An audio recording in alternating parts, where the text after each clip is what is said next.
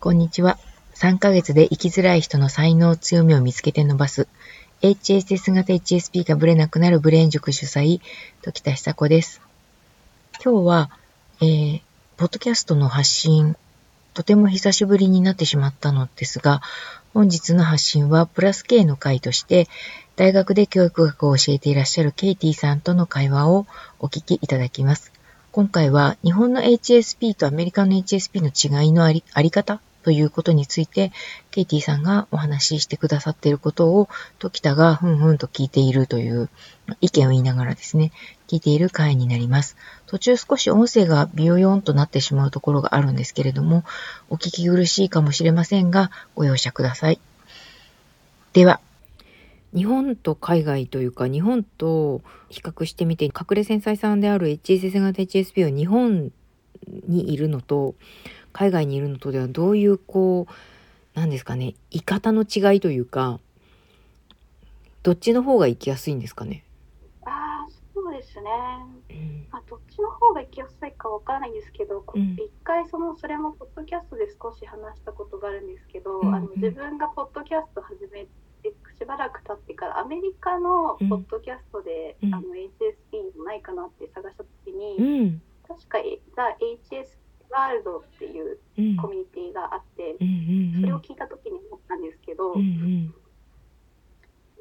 本人ってやっぱり同じところを探すと安心するっていうところがあるので、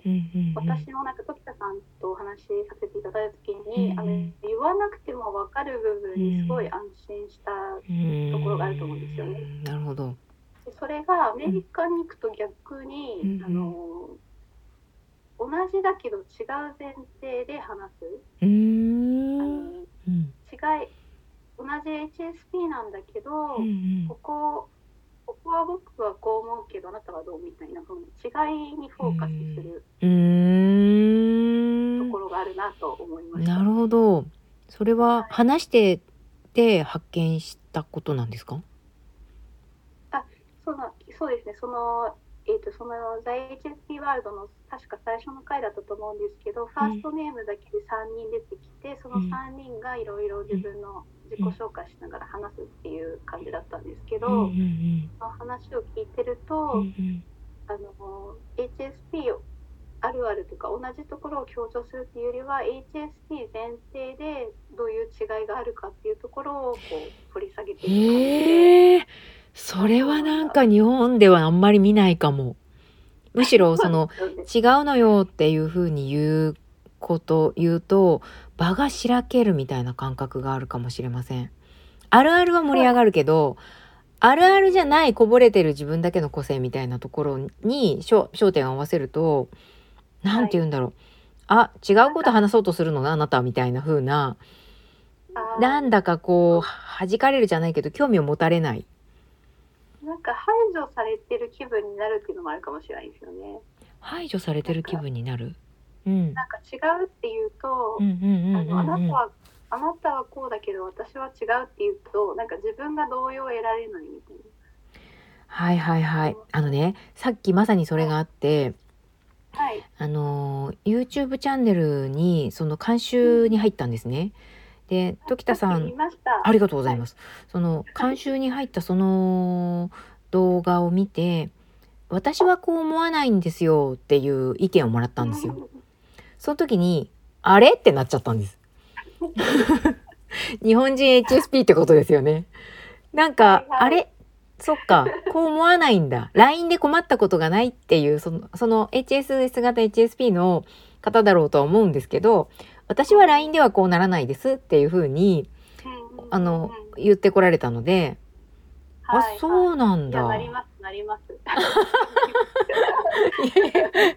だから、ちょっともしかしたら、あれ？だとしたら、HSP じゃないのかも？この人。みたいな風に、ああるあるが共感できないんだったら HSP じゃないのかもっていう前提をひっくり返しちゃうみたいな感じのところがあるんですよ。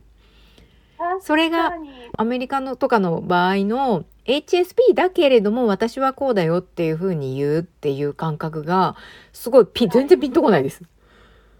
あちょっとだから面白い、逆に面白いなと思う。それ成立するんですね。あの、例えばフォーラム、フォーラムとか、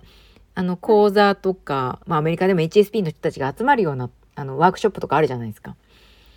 そういうところで、いやいや、自分はこうだよ、みたいな風なことを、あるあるではなくて、あるあるこぼれ、あぶらる、あるあるからこぼれた部分を、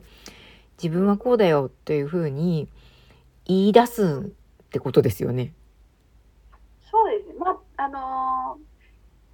捉え方の違いもあるかと思うんですけど、例えばうん音の問題にしても、うんうんすごいうんスーパー敏感な人と、うんうんあのちょっと敏感な人もいると思ううんですよね。とかあとなんかあの仕事してる時はダメだけど、もうはあの腹をくくってうん公園に行ったら大丈夫とか、なんかそういうのあるじゃないですか。あるある。うん。そういうのをなんか多分アメリカ人はこううまくうん。話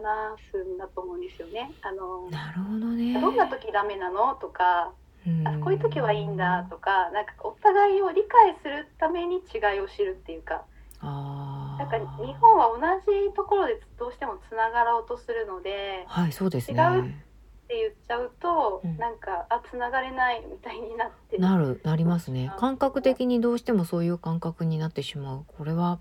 文化の違い、はい個性じゃないけど、こう個々。うん。うん。でもなんか私も時田さんとお話ししててあの、うん。なんか HSS 型 HSP 多分周りにいるのかもしれないけど私の中ではもうあの認定されてるのは時田さんと私だけなので少ない。あのあの滝田さんがそうっていうからそうなんだってぐらいなので私も自分に対しても。なんかでも時田さんと比べてもやっぱり私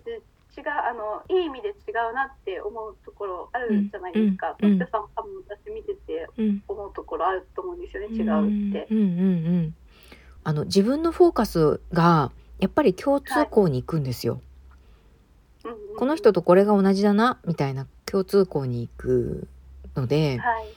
その、私は違うんですって言われると、ちょっとドキッとするっていう感覚。わかります。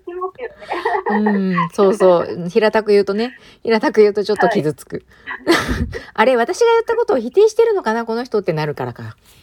わかります。いや、私もポッドキャスト話しながら、ちょっとそのあたりはドキドキしながら、私はこうなんですって言ってます。ああ、そっかそっか。あくまで私はこうなんだけど、もしかしたら違う人がいるかもしれませんよっていう含みを、含みを作ってるってことですね。はい、